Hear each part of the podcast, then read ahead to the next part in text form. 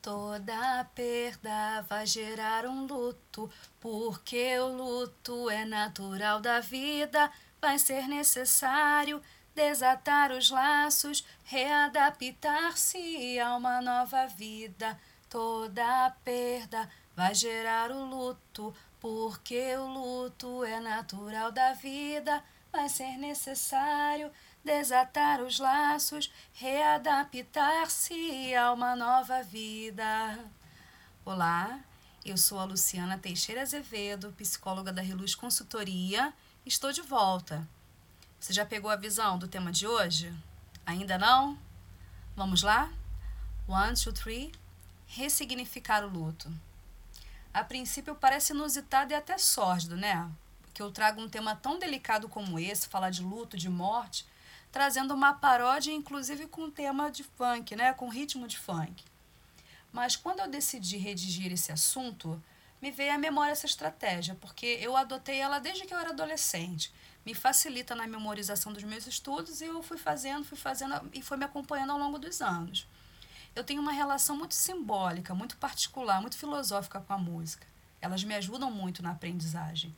Eu peço a licença poética dos autores, tá? Porque eu vou usando as obras, mas é carinhosamente. Eu agradeço, eu tenho gratidão porque elas contribuíram muito para que eu é, fizesse analogias e me facilitasse na memorização. Pois bem, vamos prosseguir. Falemos do luto. Na verdade, nós não queremos falar sobre ele, né? Porque o luto remete à tristeza, a términos, a perda, a morte. E fala sério, quem é que quer falar de morte? Que se quer saber dela. É como se a gente mantivesse ela bem longe, pelo simples fato de evitar, de pensar e de falar. O luto é um processo inerente à vida, de forma que vida e morte também fazem parte da vida. Elas caminham lado a lado. Elas não são antagônicas como a gente aprendeu, como se elas fossem rivais, naquela eterna polarização do bem contra o mal. Não. É um processo natural inevitavelmente esse processo vai acontecer com qualquer pessoa em algum momento da sua vida. Mas por mais que a gente saiba que isso vai acontecer, a gente não está isento de viver essa experiência. E é improvável também que a gente possa se preparar o suficiente a ponto da gente sair ileso dessa situação trágica. O luto ele pode ser decorrente de uma mudança inesperada, uma meta que não foi alcançada, a reprovação numa prova, num concurso muito esperado, num processo seletivo, no encerramento de uma graduação, o fechar de um ciclo, numa demissão. Pode acontecer com o término de uma relação, de uma amizade, da separação. Pode ser oriundo de um diagnóstico, de uma doença, de um comprometimento da saúde física ou mental, de um aborto, de um acidente, da morte de um familiar, de um amigo, ou até mesmo de um, de um pet. Enfim, de qualquer privação tão significante, tão profunda, ao ponto de fazer com que o indivíduo se sinta em queda livre, como se o chão tivesse sido aberto sob seus pés e ele fosse sendo tragado, engolido num abismo de dor e de tristeza. Olha, é desesperador. Só quem já viveu essa experiência da perda, da morte e do luto sabe o quanto é desesperador. E junto com a dor, com o desespero, vem um questionamento tão lancinante como uma faca afiada que atravessa o peito. A pergunta: e agora? O que será da minha vida? O luto procede da possibilidade do irremediável. É aquele famoso nunca mais, ou ainda o não tem mais jeito é aquele evento que causa uma ruptura irreversível, que foge do nosso entendimento, da nossa alçada, da nossa vontade e força. Não há nada, absolutamente nada que possamos fazer para neutralizar esse evento tão fatídico. Daí novamente vem aquela pergunta que não se cala, ela está latente, ela está lá. E agora? Como será a minha vida daqui para frente? Analisando esse processo, a psicologia compreende que ele é composto por cinco fases.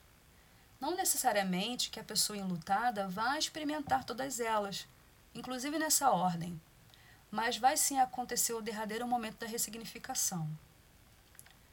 Em primeiro, vem o choque, a pessoa fica fora de órbita completamente, meio que anestesiada. Aí vem a negação. É quase que impossível acreditar que aquilo realmente aconteceu. É mais fácil tentar fugir da realidade, evitar pensar, evitar falar, evitar confrontar, evitar enxergar a perda realmente, porque é insuportável. É, é insuportável acreditar nessa realidade. No segundo estágio vem a, a raiva, que confrontado que, com a rotina que vem no pós-perda, que ela vai impondo, né? É uma imposição.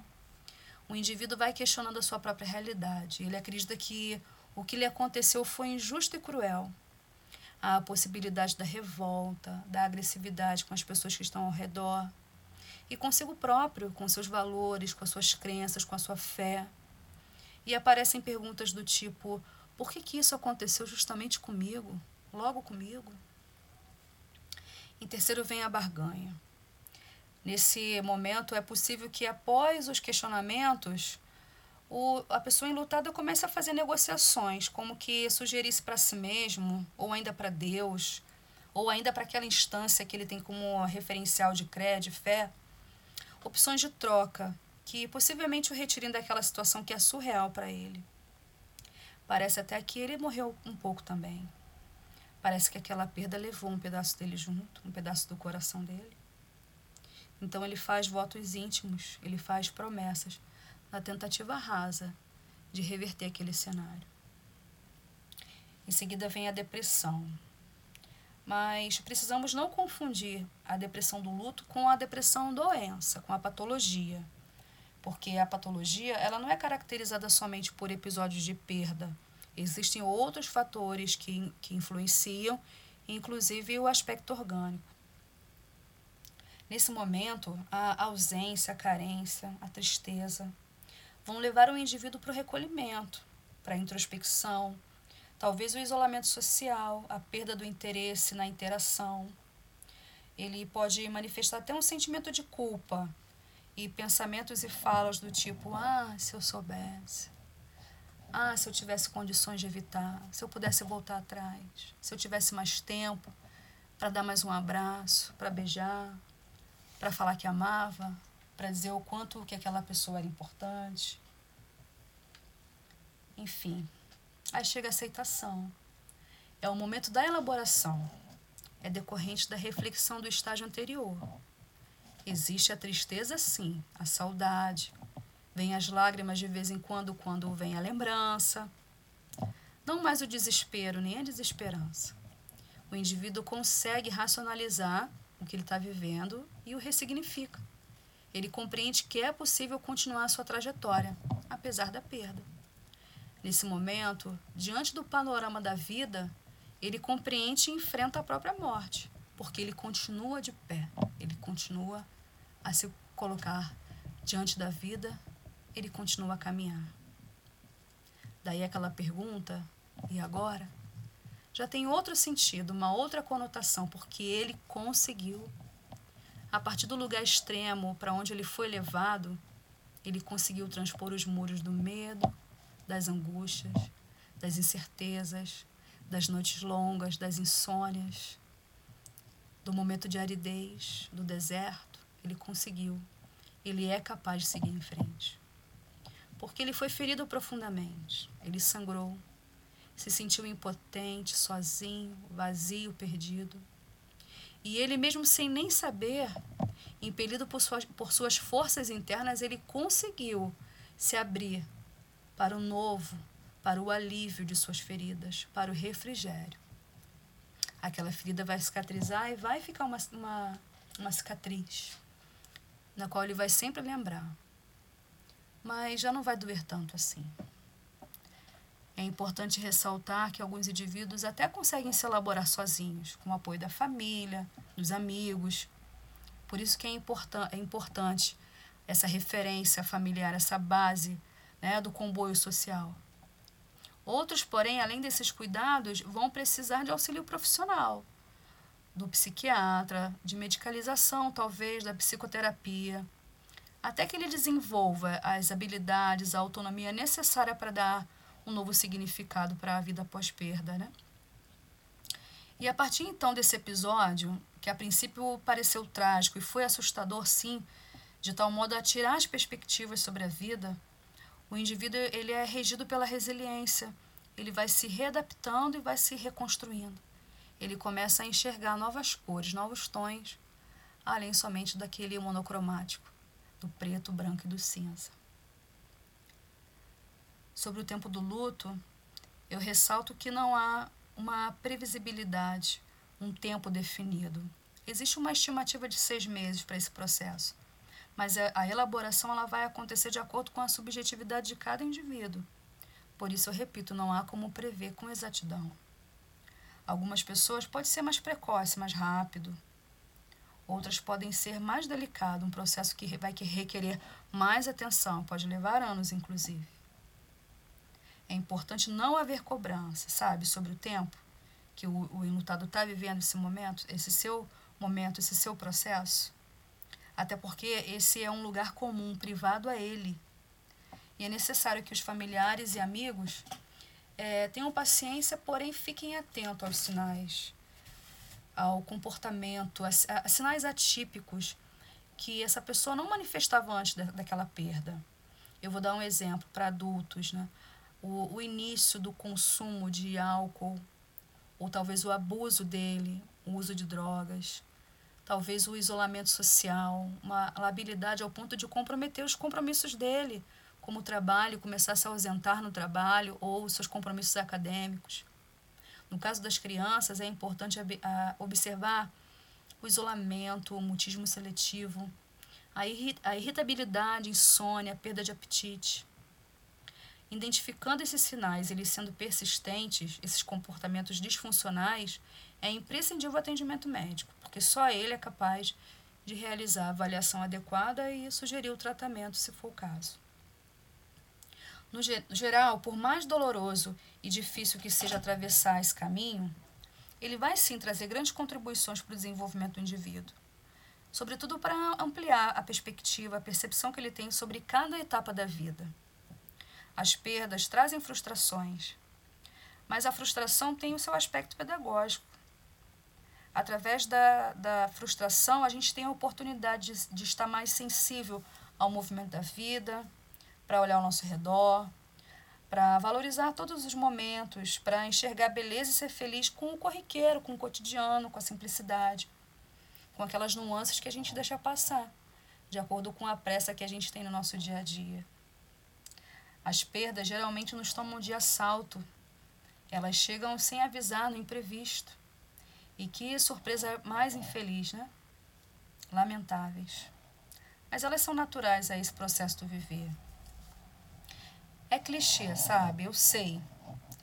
Mas eu preciso repetir isso. Eu sei que está batido, mas eu preciso repetir. Valorize o que você tem. Valorize sua vida. Quem você tem. Quem você ama. Não deixe de dizer que ama. Não deixe de dar um abraço. Valorize seu trabalho, a atividade que você executa. Não se subestime, não se inferiorize.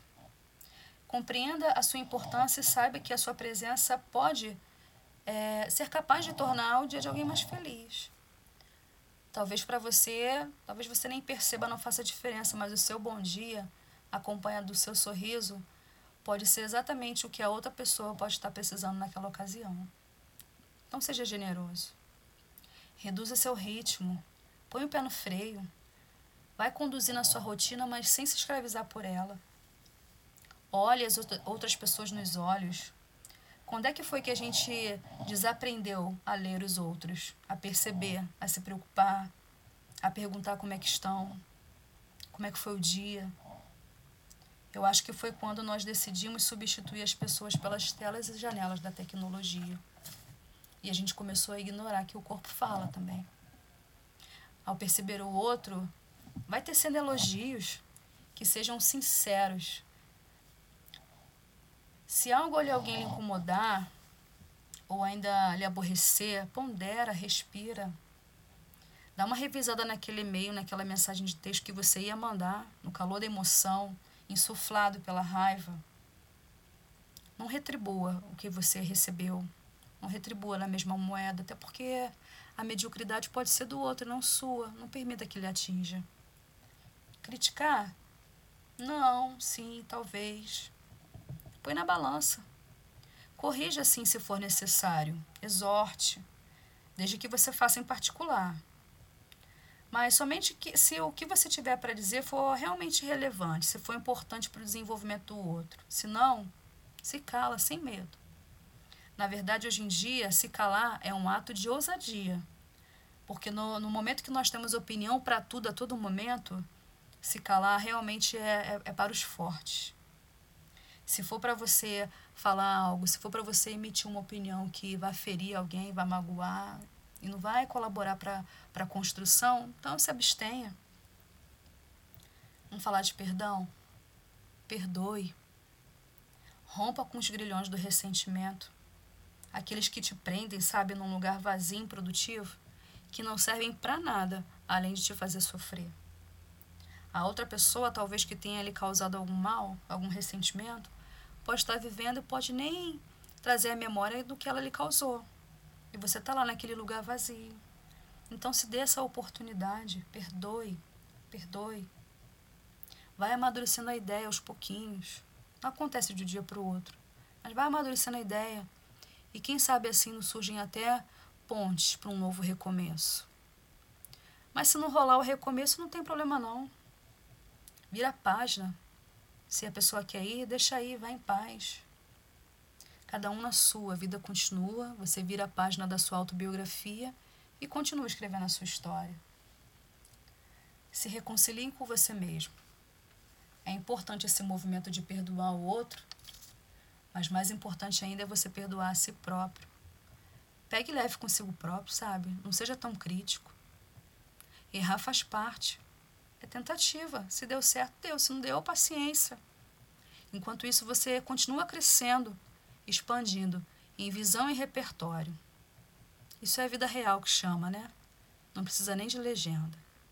E no mais, é viver um dia de cada vez, se reinventando, resistindo, aprendendo, caindo, levantando, estendendo a mão, abraçando, ajudando, sendo auxiliado. E vai seguindo, firme, decididamente. Existe uma frase, né? Canções que afirmam: a vida é um sopro, parceiro. Você tem dúvida? Eu não tenho. Definitivamente não tenho. A vida é um sopro. Vamos viver? Viva!